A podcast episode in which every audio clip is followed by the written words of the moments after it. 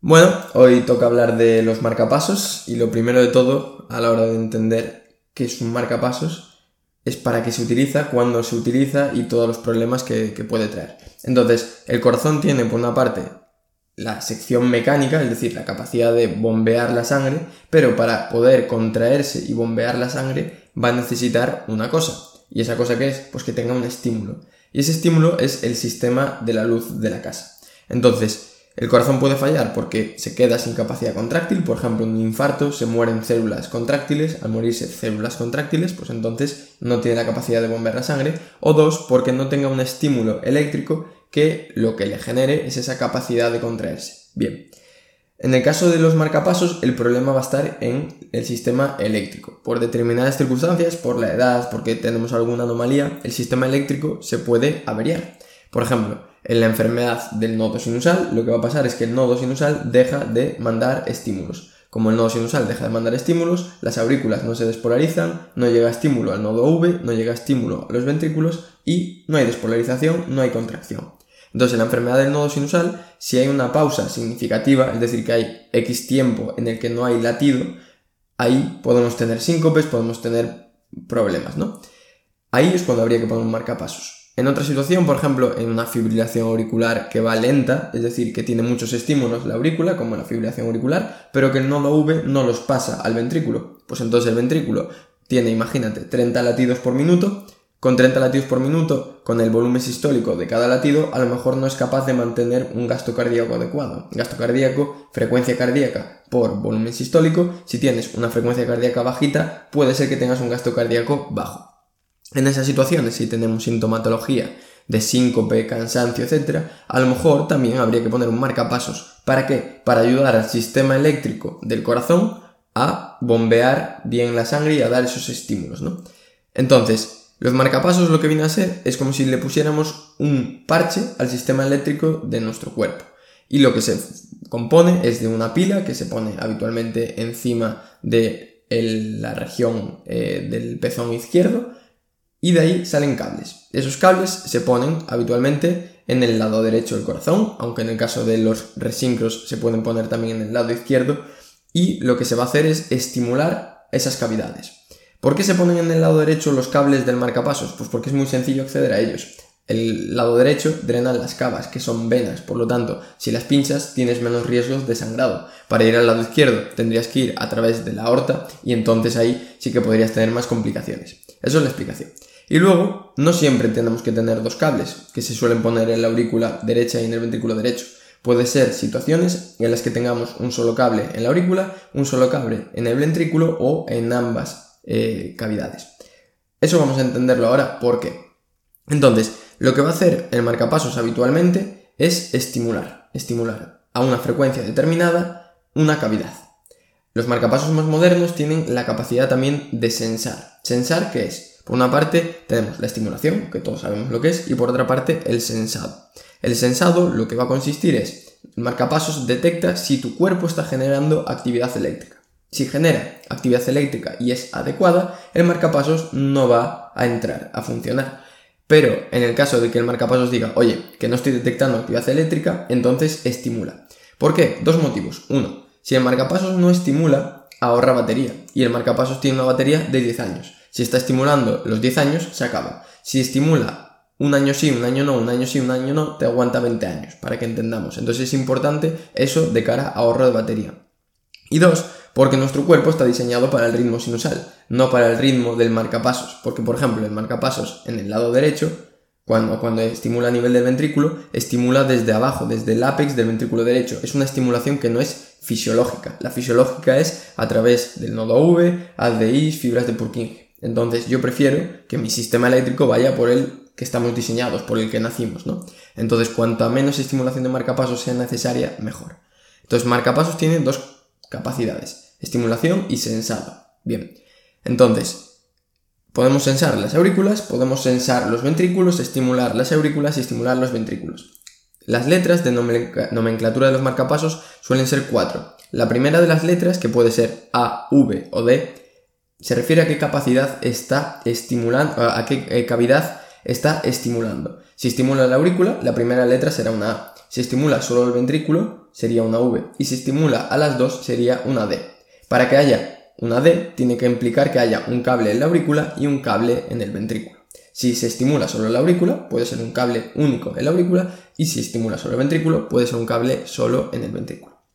La segunda de las letras, aunque quizás es contradictorio que primero sea la estimulación, la segunda es el sensado, qué cavidad está sensando, aurícula, ventrículo o las dos. Esto lo normal sería que la primera letra fuera la del sensado y luego la de la estimulación, pero bueno, es así. La tercera tiene dos opciones, tres.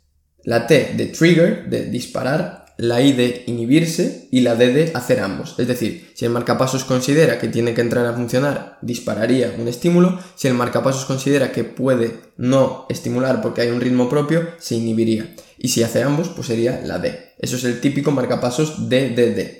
Estimula dos cavidades, sensa las dos cavidades y es capaz de hacer de todo. Bien. Y la última letra es la R que es control de frecuencia. Imagínate que yo ahora estoy aquí a 60 latidos por minuto, pero de repente tengo que salir a abrir la puerta y tengo un marcapasos. Pues evidentemente tendrá que subirme la frecuencia cardíaca porque tendré que correr a abrir la puerta. El marcapasos puede detectar que necesitas subir la frecuencia y podría subir esa frecuencia para ese momento puntual. Eso sería la R. Entonces ya sabemos las letras. Ahora quiero que entendamos por qué pondríamos un marcapasos de tipo AA por ejemplo, que solo estimula la aurícula y solo sensa la aurícula, y por qué solo pondríamos un marcapasos VV, que solo estimula el ventrículo y solo sensa el ventrículo.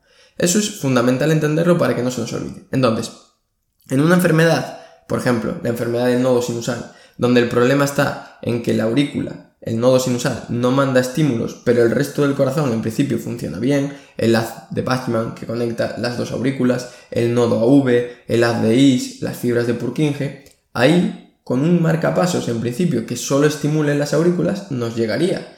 Manda su estímulo a la aurícula y de la aurícula va a la aurícula izquierda por el haz de Bachmann, por el nodo V, haz de Is a los ventrículos, todo perfecto.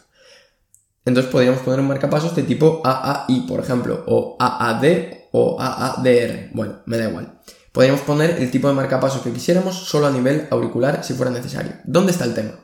Que si tú ya tienes un problema en el sistema eléctrico del corazón, es decir, si yo ahora mi habitación se queda sin luz, te sugiere que probablemente haya otros problemas eléctricos en casa. Entonces, ya que estamos, si mandas al electricista, le dices, oye, revísame la habitación, pero revísame todo el sistema eléctrico de la casa, no vaya a ser que luego se me quede el salón sin luz.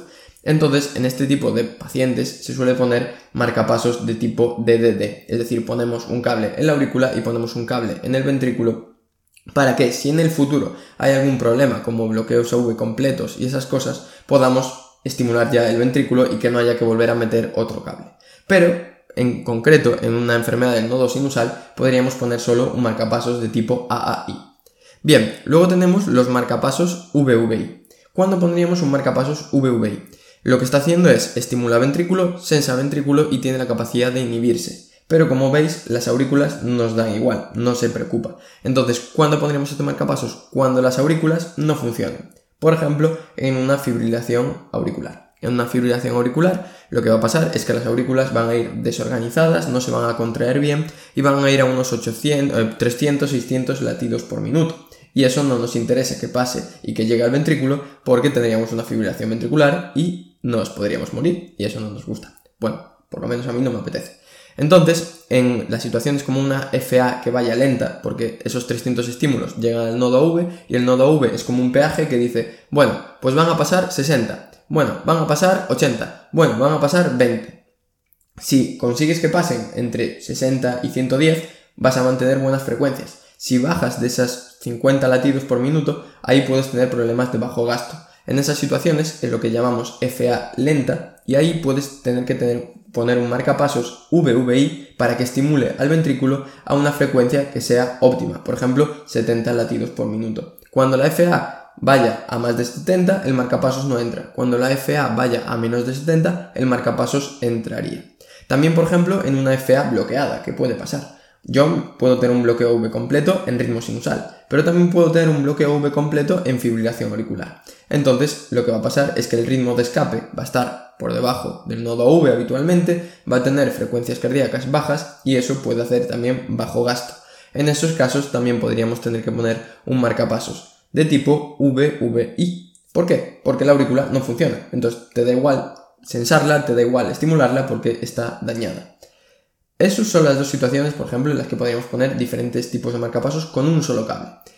¿Cuándo pondríamos dos cables? Por ejemplo, en un bloqueo AV completo. En un bloqueo AV completo el problema está en el nodo AV, hay un vídeo en YouTube de esto, entonces si la aurícula se estimula bien y el ventrículo funciona bien, pero el problema es que el estímulo no va de un lado a otro, nos puede interesar poner dos cables. ¿Para qué? Para sensar la aurícula y cuando sensamos la aurícula, estimular al ventrículo con el tiempo que suele ser el PR. ¿Por qué? Porque así lo que estás consiguiendo es mantener una adecuada diástole.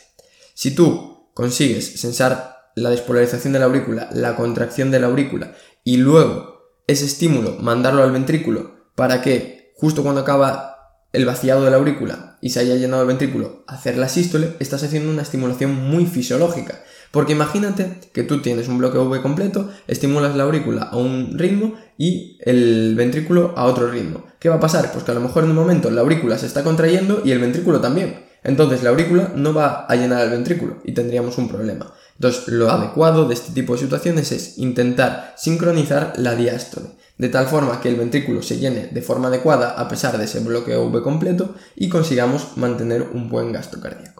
En esta situación sería muy óptimo poner un marcapasos DDD. Sensa la aurícula, estimula ventrículo y aurícula si es necesario, sensa ventrículo y aurícula si es necesario, eh, eh, sensa ventrículo y aurícula si es necesario y tiene la capacidad de inhibirse y de disparar si es necesario.